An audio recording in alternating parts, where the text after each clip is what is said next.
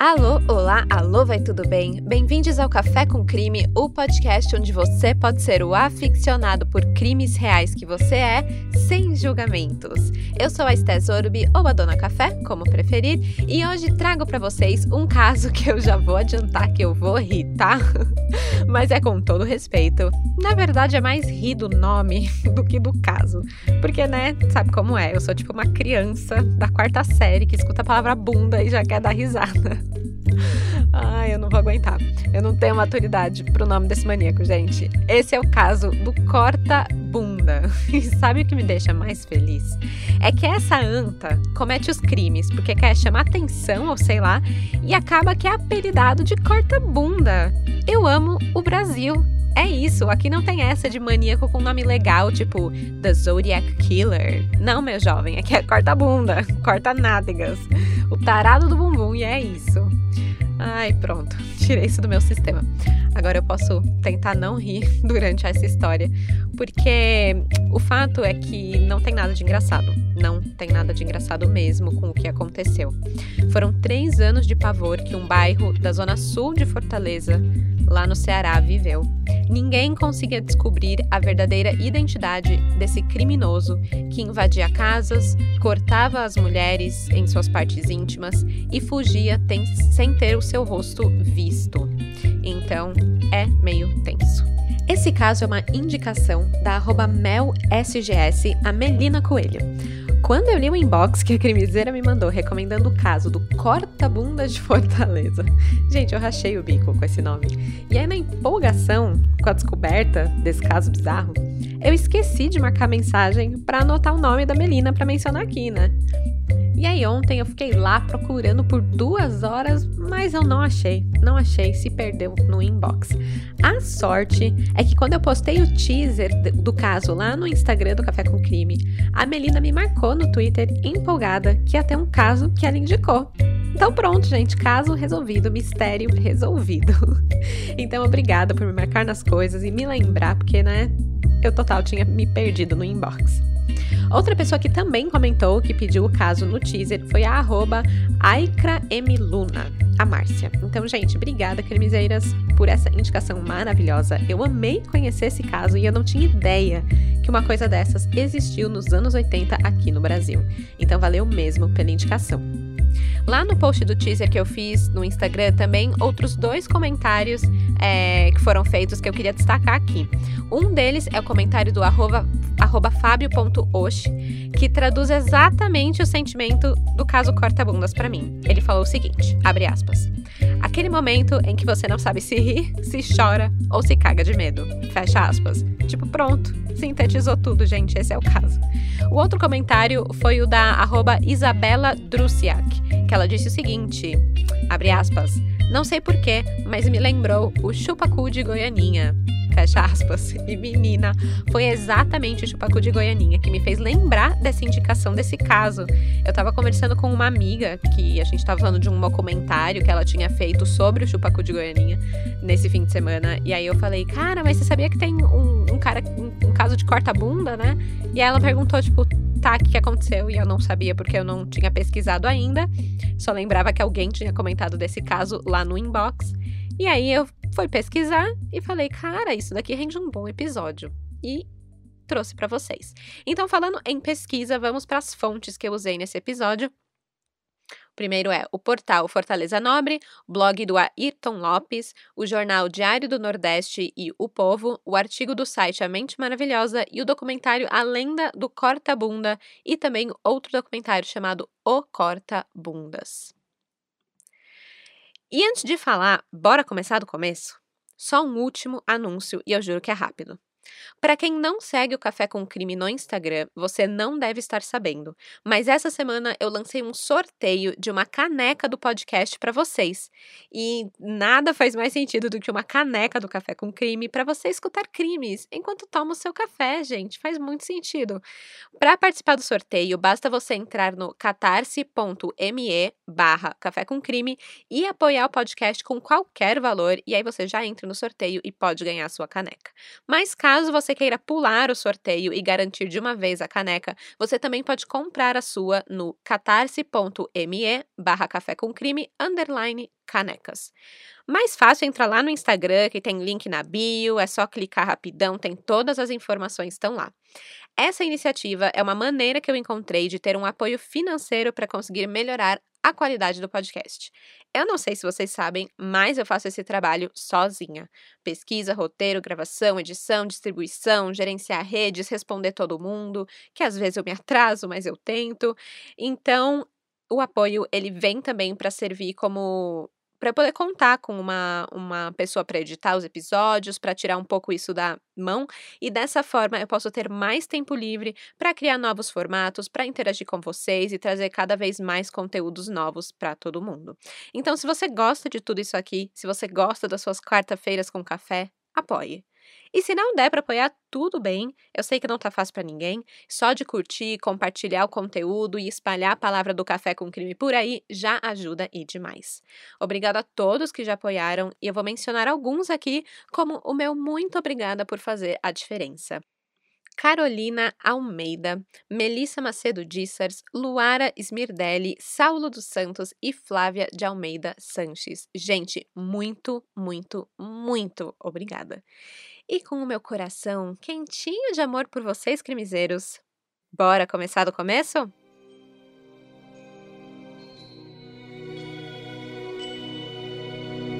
O lugar vai ser importante para essa história.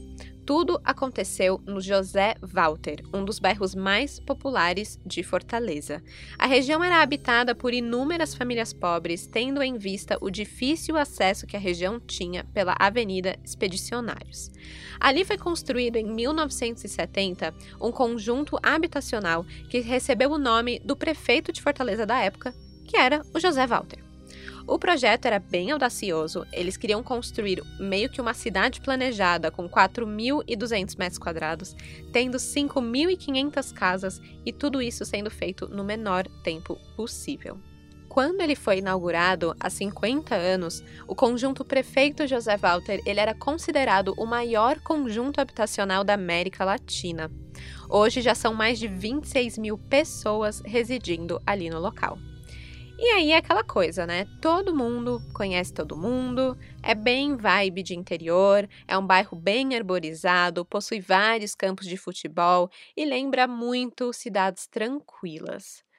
Então, é aquela que geral se dá oi, bom dia, aquele tipo de coisa que é muito difícil de acontecer aqui em São Paulo, cidade grande, mas enfim, lá era bem simples, muito gostosinho. Mas aí, já sabe, né? História de crime é sempre assim, tá tudo muito lindo, pacífico e bom demais para ser verdade. É sempre aquela família aparentemente perfeita que escondia várias tretas e acaba em desgraça, e aqui não é diferente. Em meados dos anos 80, o conjunto habitacional Prefeito José Walter, ele foi tomado pelo medo do ataque de um maníaco que cortava a bunda das mulheres. Ele não matava, não roubava e nem abusava sexualmente das suas vítimas, sempre mulheres, independente da idade. Ele apenas fazia um corte profundo com navalha, estilete ou bisturi na região das nádegas. E apenas não, né? Apenas não. Pelo amor de Deus, sai com navalha de perto do meu popô. Você tá louco levar um corte profundo na traseira, né, gente? É, é um absurdo, né? Por que um corte na bunda? Eu quero muito chegar na parte da história que a polícia pergunta isso pro cara. Eu espero que ele tenha uma, uma ótima resposta, porque é assim, né? Que fetiche mais peculiar esse jovem tem. E aí já viu, quando coisas bizarras assim acontecem, a notícia corre rapidinho. Entre 1984 e 1987, os crimes do corta-bunda ocupavam espaço frequente nos jornais de Fortaleza. E não tinha como ignorar um caso desses, né? Em dois anos de atividade, ele fez mais de 70 vítimas, mas apenas 12 formalizaram a queixa e constaram no processo contra ele. Isso me lembra muitos casos recentes que temos de abuso sexual, assédio sexual, principalmente em ambiente de trabalho, onde as denúncias também são poucas e pontuais, apesar das vítimas serem muitas. Essa semana mesmo saiu o caso da Dani Calabresa contra o Márcio Melheim, o chefe dela na Globo, e a gente vê que de 1980 para cá, as mulheres continuam sendo estigmatizadas como sendo as loucas por denunciarem, né? Quem sofre são elas, tanto na hora do assédio, do abuso, como na hora da denúncia. E o homem, bem, ele tá lá, né? Para quem não tá sabendo do caso da Dani Calabresa, eu recomendo bastante a leitura da reportagem da revista Piauí. Vale muito a pena estar tá por dentro do que está acontecendo atualmente também. Nessas questões em que mulheres não têm essa coragem ou essa, essa força, esse apoio para denunciar, mas ela teve e ó, tá de parabéns. Mas voltando aqui pro corta-bundas. Ai, meu Deus, esse nome vai ser difícil. O corta-bundas ele deu muito trabalho para a polícia, que não conseguia encontrar rastros dele, muito menos pegar ele ou nem identificar esse agressor. Era quase como uma, um agressor invisível, né? Como muitos deles são. Mas as cicatrizes que ele deixava não eram nada invisíveis e muito pelo contrário. As mulheres chegavam a levar de 80 a 300 pontos na bunda, além de ficarem internadas no hospital para se recuperar do ataque. E mesmo que recuperassem fisicamente, não se podia dizer o mesmo mentalmente em alguns casos. Uma das primeiras vítimas foi uma menina de 12 anos, 12 anos chamada Suede Zingla dos Santos. Ela disse que ela foi atacada à noite enquanto dormia e o maníaco rasgou a sua calcinha e camisola e a cortou várias vezes. A Suede sofreu uma sutura com mais de 40 pontos nas suas partes íntimas. Outra vítima foi Simone Maria dos Reis, que tinha 27 anos na época. Ela trabalhava em uma farmácia e já tinha tirado os pontos de três vítimas do tarado. E aí, vendo isso de perto, ali acontecendo, né, na frente dela, já estava tirando ponto das vítimas, ela ficou com medo de acontecer com ela, né? E aí, a sua família, por precaução, reforçou a porta da cozinha com uma fechadura que era considerada segura. Infelizmente, isso não impediu que o corta-bunda entrasse na casa dela. Uma noite ele quebrou a fechadura, sem acordar Simone e a sua filha menor, que estava dormindo do seu lado, foi até a cama dela, colocou o joelho nas suas costas e cortou as suas nádegas por cima do lençol e da camisola mesmo. Ela levou 80 pontos. Outra vítima foi Vera Lúcia de Moraes.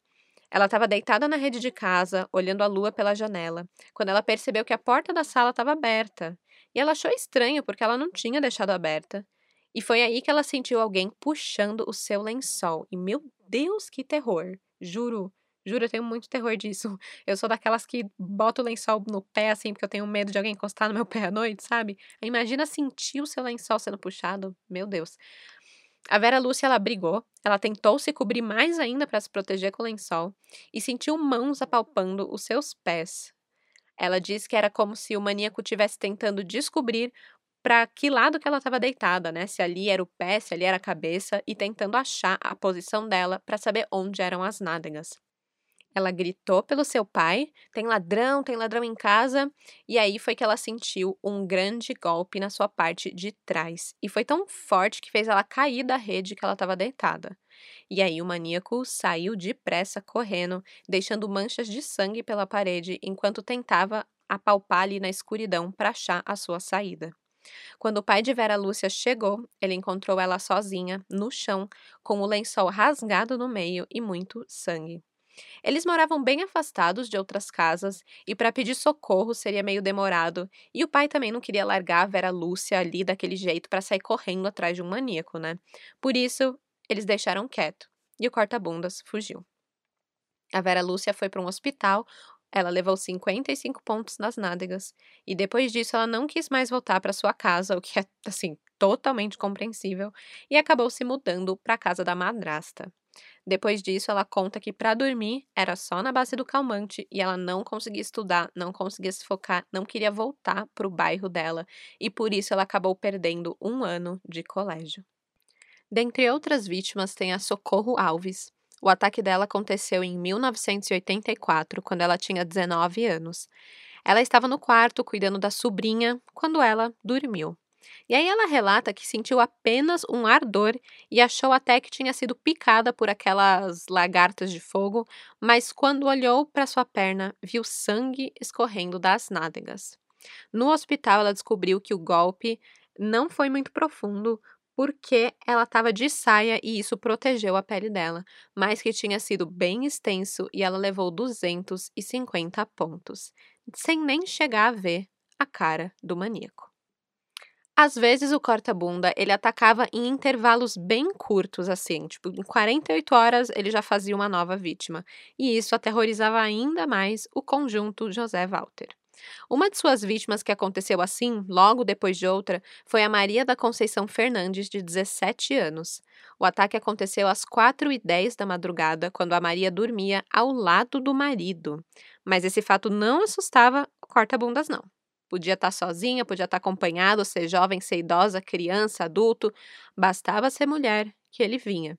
Ele aplicou seis profundos golpes de navalha ou estilete nas nádegas de Maria.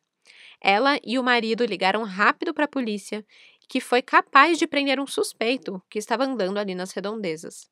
Enquanto isso, a Maria foi internada no hospital e levou 114 pontos na bunda. Depois, descobriu que o suspeito que foi preso não era o tarado por cortar bundas. Seu agressor estava solto. Imagina só o medo de sair do hospital, voltar para casa e saber que ele está solto. Na madrugada de 21 de novembro de 1984, Perpétua Barbosa de Carvalho foi cortada em suas partes íntimas. Ela não viu o agressor e ela não conseguiu identificar o homem quando a polícia apresentou um suspeito.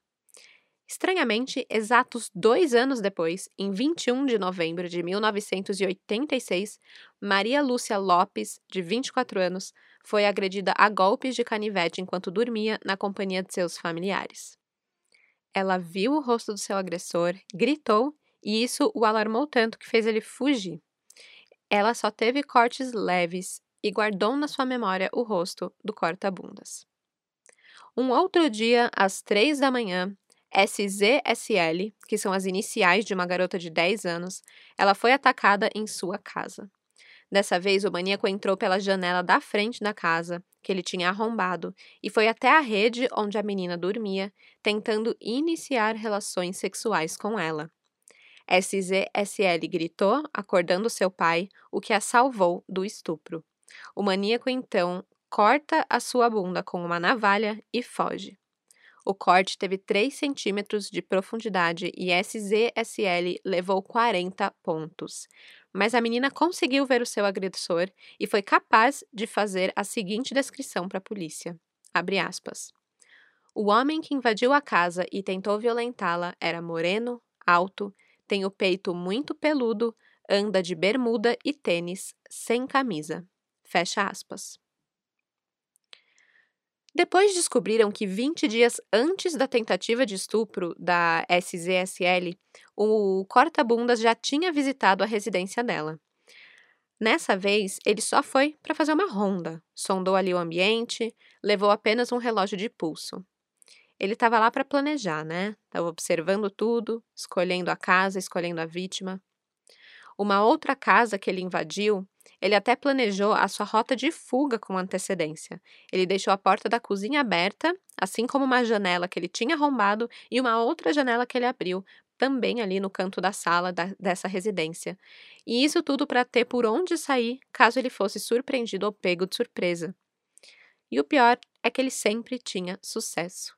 E saber disso, desse pré-planejamento todo, que tinha alguém de olho ali procurando vítimas e planejando a sua fuga, sua, seu ataque e fuga, né?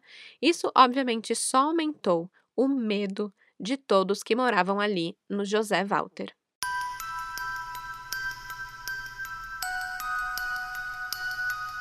Os moradores do conjunto, eles já não dormiam mais. Uns vigiavam os outros, trocavam a noite pelo dia e vice-versa, na tentativa de pegar o maníaco em flagrante. O pior era saber que o tal corta-bunda era um deles, né? Tinha que ser dali. Imagina a sua paranoia de olhar o seu vizinho e ficar suspeitando. Mas ao mesmo tempo de você também olhar e de ter o cuidado, porque, pô, o cara é seu vizinho, é seu amigo, tá ali sempre. Você também vai querer ajudar caso ele não for o corta-bunda da casa dele ser invadida, né? E ainda por cima, as notícias no jornal eram basicamente diárias. Manchetes como Madrugada Sangrenta no Conjunto José Walter eram bem comuns, né? O tarado do conjunto volta a atacar. mais uma vítima do maníaco e, enfim, outras tantas. Virou uma grande guerra de nervos e a, o pessoal que morava ali era atenção total.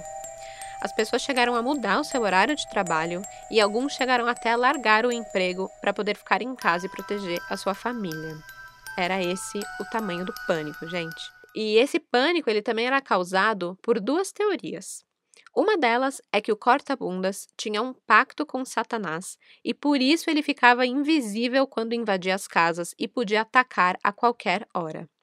A outra teoria é que ele se escondia muito cedo enquanto as pessoas estavam no trabalho, se valendo que as casas estavam vazias, né? E esperava até as pessoas chegarem à noite para poder atacar. Então, essas duas teorias fizeram com que as pessoas se recusassem a sair de casa e sempre andar em bandos com a família toda para não ser pego de surpresa sozinho pelo corta-bunda. As pessoas do bairro começaram a ficar realmente revoltadas com a situação, principalmente com a incapacidade da polícia de identificar o agressor. Então, começaram a agir por conta própria. Os homens do bairro se juntaram em equipes para vigiar a, as noites ali do bairro José Walter. Eles faziam revezamento, enquanto as mulheres ficavam em casa, sempre em alerta, e também fazendo lanches para levar ao que estavam do lado de fora, protegendo elas. Nos portões e janelas das casas, eles colocavam panelas, sinos, qualquer coisa que fosse sensível à movimentação, caso ele abrisse aquela porta ou aquela janela, eles poderem saber com antecedência da entrada dele. E aí a galera começou a ficar criativa, sabe, gente? Olha isso. Outras pessoas pegavam cabos elétricos, cortavam ali ligados no 220 e amarravam na maçaneta da porta para dar choque no maníaco se ele tentasse abrir. Eu achei isso muito genial. Não entendi como funciona essa gambiarra, mas você tá eletrocutando a sua porta, mano. Ninguém vai abrir. Muito bom. É, dizem que algumas mulheres dormiam com um prato, prato mesmo, sabe? Cerâmica, vidro. Dormiam com um prato nos glúteos, com medo do corta-bundas. Porque caso ele entrasse na casa, mesmo com todo esse arsenal que montavam, se ele fosse tentar cortar a bunda delas, tava ali com o escudo, o prato. Outras mulheres preferiam vestir três, quatro, cinco calça jeans, porque assim o tecido ia impedir que o corte fosse muito profundo. As meninas, quando iam para a escola, elas levavam travesseiro. E não era para dormir na hora da soneca, não. Era mais para proteger a traseira mesmo. Andavam com o travesseiro atrás, com medo do corta-bundas do nada aparecer e cortar elas. Olha só como que tava, né? O que antes era um bairro tranquilo, onde as pessoas dormiam, dormiam com as portas destrancadas, tudo aberto, virou um terror. Hoje, quem vai lá Sabe que tudo tem grades e muros altos, o que é um resultado também aí de anos de crimes e insegurança, né? Mas que boa parte começou ali com o corta-bunda. E o pior é que esse maníaco era ligeiro. Ele percebeu que a, que a polícia e os moradores estavam fazendo rondas de madrugada tentando prender ele, então o que, que ele fez? Mudou de horário. Simples assim. Ele começou a invadir as residências durante o dia.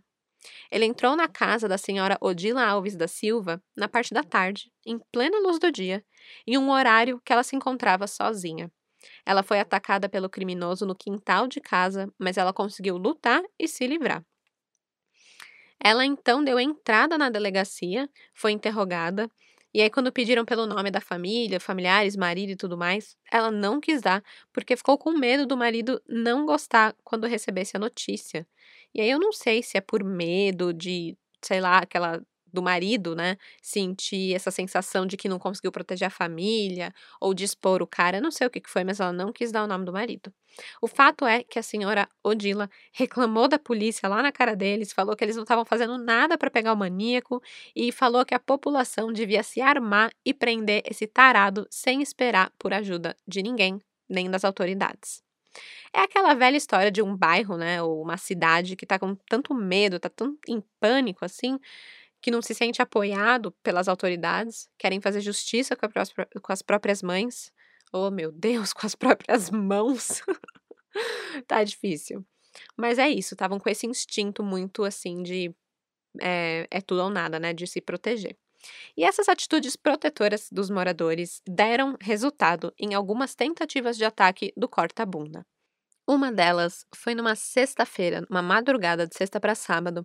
O maníaco voltou a atacar famílias e por pouco ele não foi capturado e linchado por um grupo de homens e mulheres, além de policiais civis e militares que estavam vasculhando toda aquela área ali no, no conjunto habitacional à procura dele. Ele tentou arrombar a residência de Sigisnando Faustino da Costa, mas os moradores da casa perceberam essa manobra do bandido de entrar e alarmaram todos da casa e os vizinhos, e com isso formaram uma pequena multidão em poucos minutos e armados com pedaços de pau, pedra, faca e até, e até armas também, né, revólveres. Eles passaram a caçar o tarado, mas ele estava protegido pela escuridão da noite e por isso só conseguiu escapar. Já na casa do senhor Jonas Lopes de Souza, a sorte do maníaco diminuiu mais ainda. Quando Corta-Bunda tentou invadir a sua residência em janeiro de 1987, o Jonas foi para cima dele, trocando murros com o mesmo, chegando quase a capturá-lo. O Jonas ainda olhou bem para ele e gravou seu rosto na sua memória, o que seria bem útil mais para frente. Mas mesmo assim, ele conseguiu escapar. Os ataques continuaram, e aí eu vou ler um trecho aqui do jornal Diário do Nordeste para vocês sentirem melhor como estava a situação. Abre aspas. A população apavorada, a polícia sem o mínimo de condições de realizar o seu trabalho de prevenção e repressão à violência, e uma jovem de 20 anos com a nádega esquerda retalhada. Este é o quadro como se apresenta hoje o conjunto residencial Prefeito José Walter, depois do último ataque do maníaco corta-bundas. Três dias depois dele cortar o braço da Adriana Saldanha de Souza, numa luta onde a agarrou por trás e, puxando seus cabelos, a impediu de vê-lo, a estudante de ascendência libanesa Maria do Socorro Alves Braide, 20 anos, solteira, entra na lista das nádegas cortadas do Zé Walter. Fecha aspas. E foi em meio a esse pavor todo que finalmente conseguiram identificar um suspeito. Mas não por um super trabalho da polícia ou alguma técnica ou sei lá e tal. Não. Foi por um motivo bem de interior de cidade pequena, de bairro unido mesmo. Tanto o maníaco, como as vítimas, como os policiais, todos moravam no conjunto José Walter e se conheciam. Então, quando uma das vítimas conseguiu identificar positivamente o seu agressor, acabou.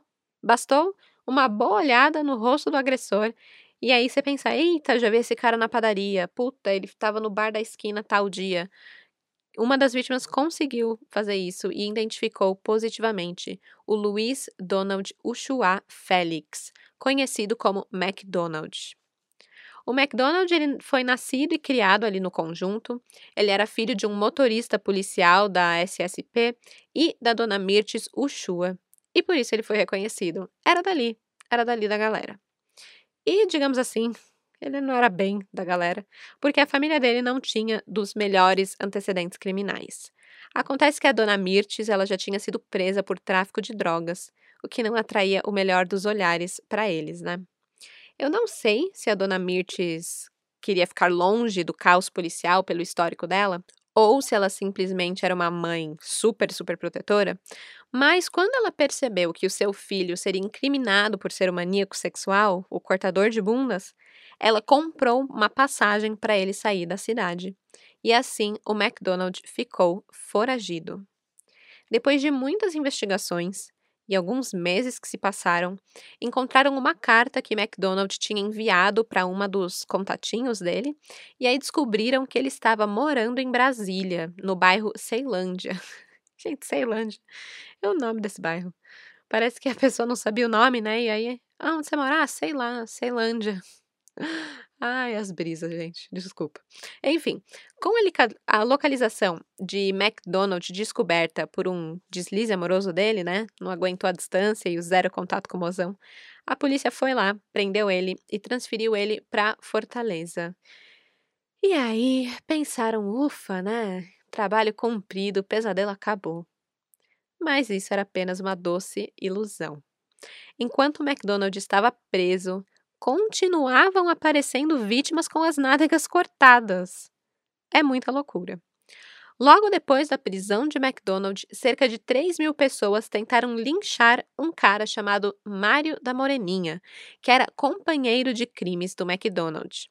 Ele foi preso pela polícia como responsável pela nova onda de crimes depois que foi visto perto da residência de Maria Lourdilza Pinheiro da Costa. A Maria tinha sido atacada pelo tarado corta-bunda, ficando lesionada com um corte no braço. E isso aconteceu quando ela estava no quintal de casa às sete horas da noite. Ela gritou por socorro, chamou a atenção dos vizinhos e foi aí que eles viram o maníaco e deram a seguinte descrição: abre aspas. Um marginal moreno, jovem, estatura média, cabelos encaracolados, encaracolados, trajava apenas um calção preto. Fecha aspas. Bem parecido com a descrição que a SZSL deu também, né? Bem interessante isso.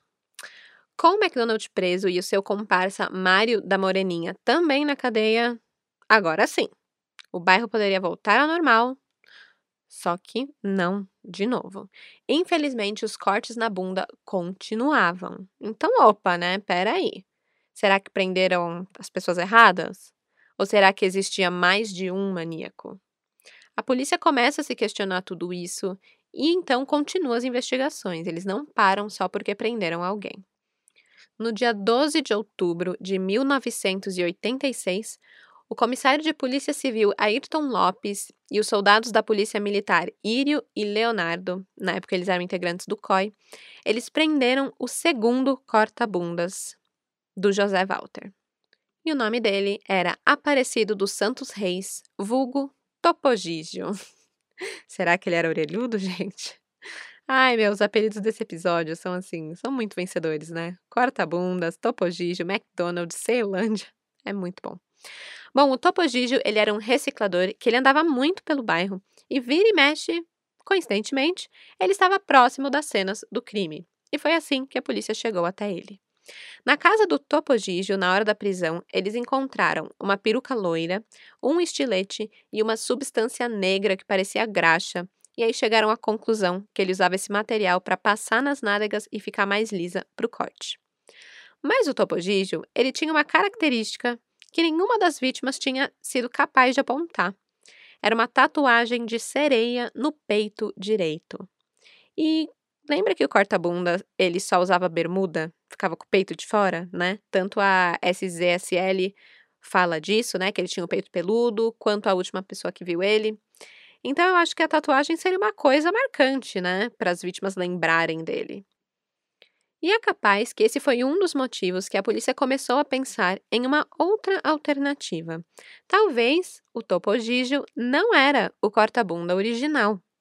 Os investigadores chegaram a conversar com a mãe do McDonald, a dona Mirtes, né, a traficante, pedindo para ela confessar que tinha contratado o topogígio para agir como corta-bunda no intuito de inocentar o McDonald que estava preso. Porque se os cortes continuassem enquanto ele estava preso, isso quer dizer que ele é inocente, né? Ele não é o cara, ele não pode fazer isso da cadeia. Só que assim, né? A dona Mirtes negava qualquer envolvimento, assim como o McDonald, que nunca confessou, e o Topogígio também falava que era inocente. E enquanto essas investigações todas estavam rolando, e o McDonald, Topogígio, etc., estavam presos, um terceiro corta-bunda aparece. Em 6 de fevereiro de 1987, a polícia conseguiu capturar Francisco Evandro Oliveira da Silva. Ele tinha 26 anos na época. Esse daqui não tem apelido, infelizmente ele era só conhecido como Evandro mesmo. Ele foi preso é, na hora ele estava desarmado, ele não ofereceu nenhuma resistência e foi logo encaminhado para a delegacia, onde ele detalhou as agressões praticadas contra suas vítimas e, diferente dos outros corta-bunda que tinham prendido, ele confessou. O Evandro foi preso quando ele pedalava uma bicicleta perto do Hospital Governador Gonzaga Mota, após ele ser reconhecido por Berenice Borges, de 30 anos. Ela era uma mulher que tinha sido cortada na vagina pelo maníaco, ela e a filha menor também, no dia 12 de janeiro de 1987. Então fazia aí uns 20 dias que ela tinha sofrido o ataque quando reconheceu o Evandro. E assim, foi a maior coincidência do mundo. A Berenice estava sentada no portão de casa quando de repente o Evandro vinha pedalando ali, passando pela rua. Ele estava sentado no guidão da bike, o que chamou a atenção da Berenice. E aí, quando ela olhou bem, foi tipo: Meu Deus do céu, é o cara que me atacou? E aí ela entra correndo, chama a polícia, que ficava apenas dois quarteirões dali.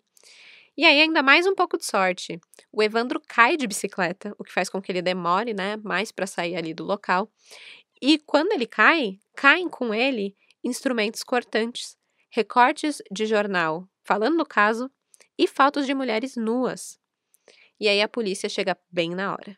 Quase assim, um milagre. Depois do Evandro dar o seu depoimento inicial, onde ele confessou ter cortado entre 10 e 12 mulheres, o corta-bunda Evandro, ele se dispõe a acompanhar a polícia até as casas que ele conseguiu invadir. E aí quando ele foi, ele foi imediatamente reconhecido por duas de suas vítimas e uma chegou a desmaiar quando viu ele.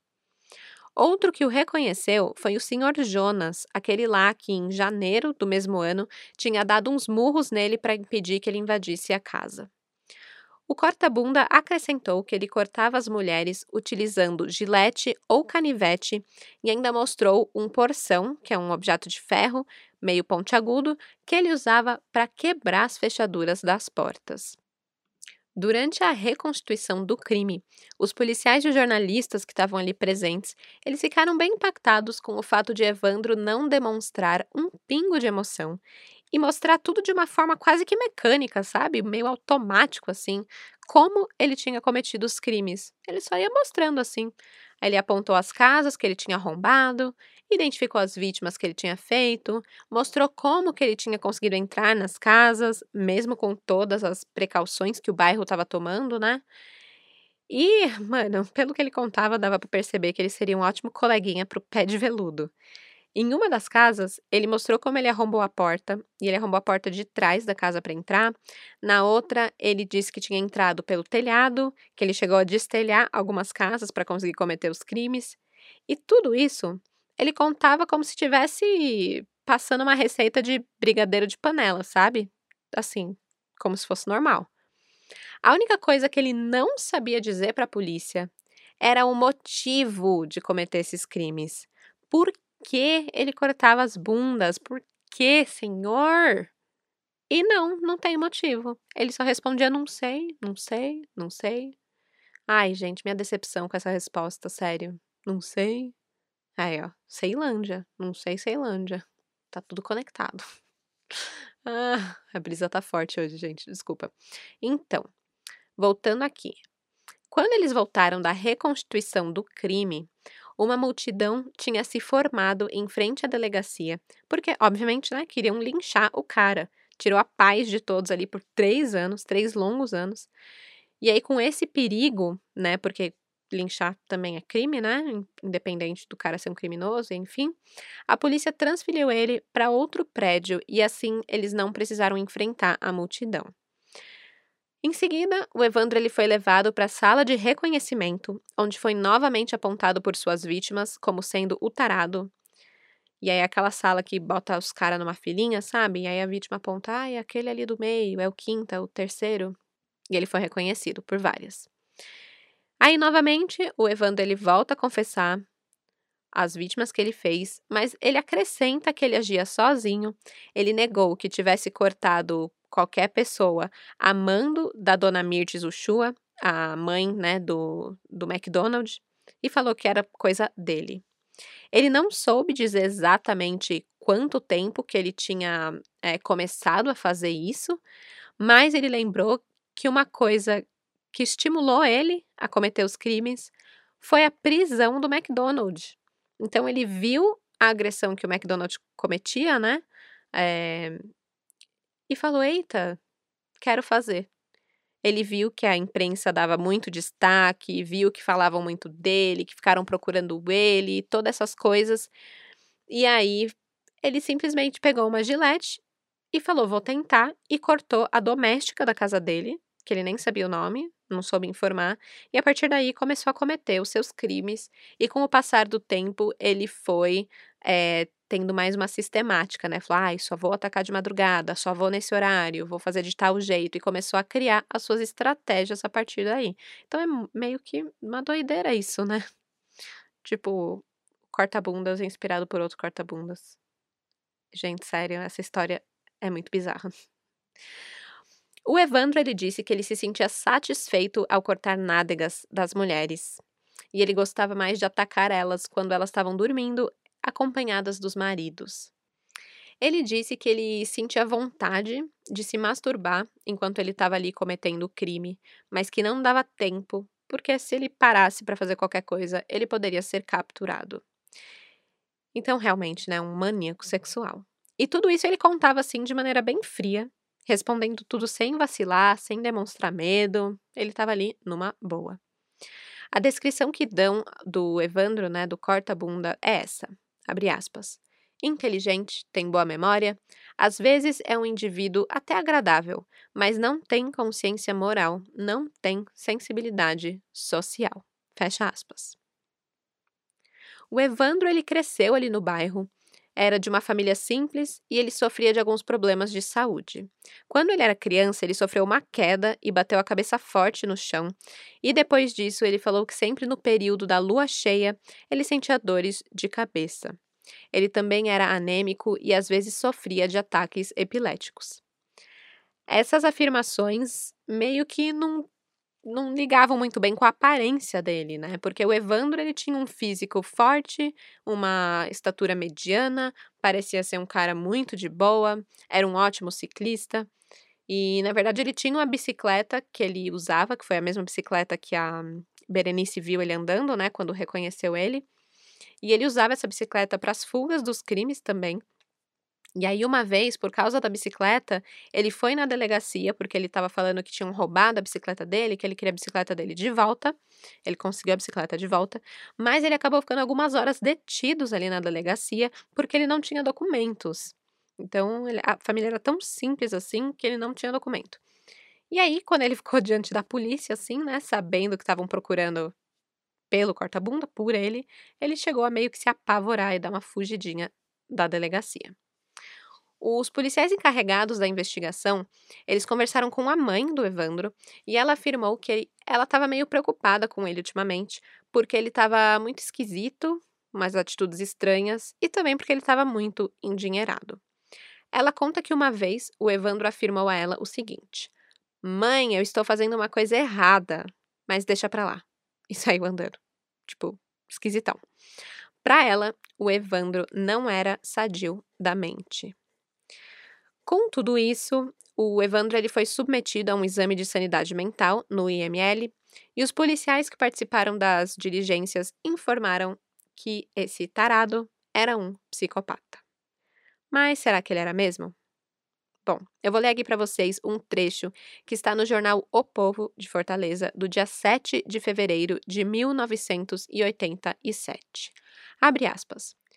Há anos, quando era ainda criança, Evandro levou uma queda, batendo com a cabeça no chão, sofrendo leve traumatismo. Na época que isso aconteceu, seus pais foram avisados por médicos especialistas que deveria ser submetido a um sério tratamento para se recuperar da lesão sofrida no crânio. As dificuldades financeiras de seus familiares, entretanto, não permitiram que tal tratamento fosse feito e Evandro cresceu com a doença que hoje o transformou num psicopata. Fecha aspas. Quando eu li essa última frase, eu pensei: eita, será? Será que uma pancada dessas na cabeça pode transformar alguém em um psicopata desse jeito? Eu já tinha medo de deixar um bebê ou uma criança bater a cabeça, né? Agora então, imagina, deixou bater a cabeça, pronto, criou um psicopata. Meu Deus. Aí eu fui pesquisar, né? E eu consultei uma criminóloga, que também é advogada, que também é crimiseira, ouvinte aqui do Café com Crime, adoro. É a arroba Milk. Ela é maravilhosa e ela me explicou que é assim. Mais ou menos isso é possível, né? Mais ou menos porque é assim, uma pancada pode causar um dano físico, né, neural no cérebro, fazendo com que ele trabalhe de uma forma diferente, mas ao mesmo tempo, isso por si só não é capaz de transformar alguém que não tinha nenhum gene, nenhuma predisposição à psicopatia, né, em um psicopata, né? Não. Ele dá, digamos assim, um empurrãozinho em quem já tinha esse gene. E mais, né? Não é porque o cara é psicopata que ele precisa necessariamente ser violento ou ser um assassino. Ela até me mandou uma matéria que eu achei maravilhosa, que conta de um cara que tem todos os genes e traços da psicopatia, que aliás ele é descendente de assassinos, mas ele é um cientista fodão que estuda psicopatia e é normal e nunca machucou ninguém e leva a vida normal. Então é bem louco. E aí eu vou ler um trecho desse artigo para vocês, porque eu acho bem relevante para esse tema, né? O título é Uma lesão ou anomalia cerebral pode nos transformar em pessoas más? Abre aspas. Muitas vozes dentro da ciência da psicologia admitem até certo ponto a relevância do impacto de uma anomalia no cérebro no comportamento humano. Isto é, pode haver uma predisposição para certos comportamentos, mas não uma determinação absoluta. Ou seja, assim como explica o psicólogo e criminologista Vicente Garrido, uma atrofia ou lesão em um lobo cerebral não faz de alguém um sujeito programado para matar. Uma imagem do cérebro, por exemplo, não é um raio-x de um pensamento, nem nos diz o que essa pessoa fez ou pode fazer. Existem diversos fatores e condicionantes. Além disso, quando falamos de psicopatia, deve-se notar que apenas uma pequena proporção deles comete assassinatos. E a razão para isso é óbvia. Eles podem escolher entre fazer o mal ou não. Um dos casos mais interessantes do estudo da neurobiologia do psicopata é o do James Fallon. Este neurocientista da Universidade da Califórnia em Irvine é um dos principais especialistas em personalidade psicopata. Portanto, não estamos diante de nenhum assassino ou qualquer pessoa que tenha cometido algum ato violento. No entanto, o Dr. Fallon apresenta uma peculiaridade tem em seu cérebro o gene da psicopatia e uma alteração anatômica que corresponde 100% com esse tipo de personalidade. Além disso, em sua árvore genealógica há sete assassinos, sendo um deles Lizzie Borden, uma mulher que assassinou e esquartejou a sua família. Até hoje, James Fallon leva uma vida normal, não cometeu atos criminosos, é uma das maiores referências no estudo da psicopatia e faz palestras em todo o mundo explicando seu caso. Que conclusão podemos tirar, portanto, sobre esse assunto? Uma alteração cerebral pode nos transformar em psicopatas? Pode nos levar a cometer atos violentos como o perpetrado pelo assassino? A resposta ainda é delicada nos dias de hoje. No entanto, não se pode negar que uma singularidade cerebral pode adicionar uma certa predisposição a determinados comportamentos, mas não pode nos levar diretamente ao universo do mal mais atroz. Fecha aspas. Esse trecho é bem interessante. Esse caso desse cientista é muito interessante. E tudo isso aqui ele serve para dizer o seguinte: a pancada na cabeça do Evandro, ele não é totalmente responsável pelos atos cometidos pelo Evandro. Ser psicopata não o isenta de escolhas, né? Ele ainda pode escolher, ele ainda pode fazer ou não fazer. É, ele pode ter uma visão diferente quando se diz ao sentimento, à empatia, de sentir isso ou não, né? Então, é muito diferente de um criminoso com uma doença mental que acaba indo para um hospital psiquiátrico ao invés de ir para a prisão, porque ele não tem essa, essa escolha. Ele não sabe o certo do errado, né? No caso de, do psicopata, nessa, nesse caso específico, não era isso. E é por isso mesmo que o Francisco Evandro, ele foi para o xadrez mesmo. Na verdade, ele não chegou a ter um julgamento onde isso tudo, né, pudesse ser concluído em um júri, tá? Por isso que eu tô trazendo essas informações extras aqui, que a Cris Mega me ajudou, tipo, obrigada demais, aliás. É, ele não teve um julgamento por um motivo, né? Um motivo um tanto, eu diria triste, mas com certeza o pessoal do conjunto José Walter, que queria justiça com as próprias mãos, não achou isso nada triste, achou muito bom. Acontece que no dia 25 de fevereiro de 1987, quase 20 dias depois dele ter sido preso preventivamente, o Evandro acabou morto no Instituto Presídio Professor Olavo Oliveira, pelos próprios presos. Também tem uma parte de mim que acredita que esse rolê aqui foi facilitado pela polícia, né? Uma delas é que em um jornal foi noticiado que a cela dele era fechada apenas com uma porca. Tipo, tem até uma foto da porca, sabe? Uma porca de parafuso. Tipo, isso não é segurança. Quem, quem que fecha a cela com isso? Primeiro que o cara pode sair. E segundo que os outros podem entrar, né? Então, me parece uma facilitação. Não sei. Segurança zero, assim. E outra coisa é que, é, assim que deram a notícia da morte do Evandro, um policial entrevistado ali, um agente carcerário, na verdade. Não era um policial, não, era um agente carcerário. Ele falou o seguinte para o jornal: abre aspas. O homem estava prestes a ser executado e não alarmou. Essa é uma prova de que ele era um doente mental. Em poucos minutos, o serviço estava feito. Fecha aspas. Cara, isso me soa muito como uma pessoa tóxica e abusiva, que sempre coloca a culpa na vítima, sabe? Tipo, é, morreu porque era um retardado e não pediu socorro. Tipo, ele pediu por isso, ele queria isso. A culpa não é minha, sabe? E ainda falar de um assassinato de um ser humano como um serviço feito. Tipo, um serviço, então foi pedido por quem? Por eles? Pelos agentes? Pelo público? Pelos próprios presos? Enfim, é isso. O corta-bundas. Ele foi torturado na cadeia. Ele virou a mocinha dos prisioneiros, de acordo com alguns relatos, e depois foi brutalmente assassinado por um grupo de presos que o agrediu com 20 perfurações de cossocos, que são armas artesanais né, ilegais feitas dentro da própria cadeia. Só no tórax do Evandro foram oito perfurações. Entre os presos que o mataram estava um rapaz conhecido por Fonfon, e dizem que ele era de dentro da casa da dona Mirtes, né? A mãe do primeiro cara que foi preso por seu corta-bundas, o McDonald. Aliás, esse foi o cara, né, que foi a inspiração do Evandro. Por isso, muitos acreditam incluindo o Altair Lopes, né, que era o comissário da polícia, que foi uma queima de arquivos a morte dele, né? É, eh, para ele não poder acusar o McDonald e levar a culpa sozinho de ser o corta-bundas. Ou até para ficar quietinho, né, e jamais revelar que a mãe do McDonald, a dona Mirtes, tinha contratado ele para cortar bundas e assim inocentar o seu filho.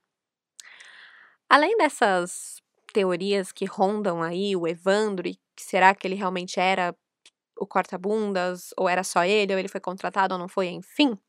Tem mais algumas. E aí no blog do Ayrton Lopes, que era comissário da polícia, ele diz o seguinte, abre aspas.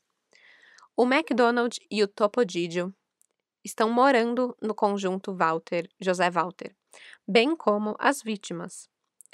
Apesar do acusado ser reconhecido por quatro vítimas, duas testemunham contra ele na delegacia. Uma testemunha, que eu não posso revelar o seu nome, que morava no barracal, re também reconheceu o Topodídio, pois ele tentou entrar na sua casa. Fecha aspas. Ou seja, apesar do policial, né, desse comissário, ver testemunhas, ouvir testemunhas e também ter o reconhecimento do McDonald's e do Topodídio como realmente é, corta-bundas, o primeiro e o segundo corta-bundas, eles foram soltos. E estavam morando ali no conjunto que provavelmente eles aterrorizaram. Aí já viu, né? Tudo que tem teorias demais tem o seu lado mítico.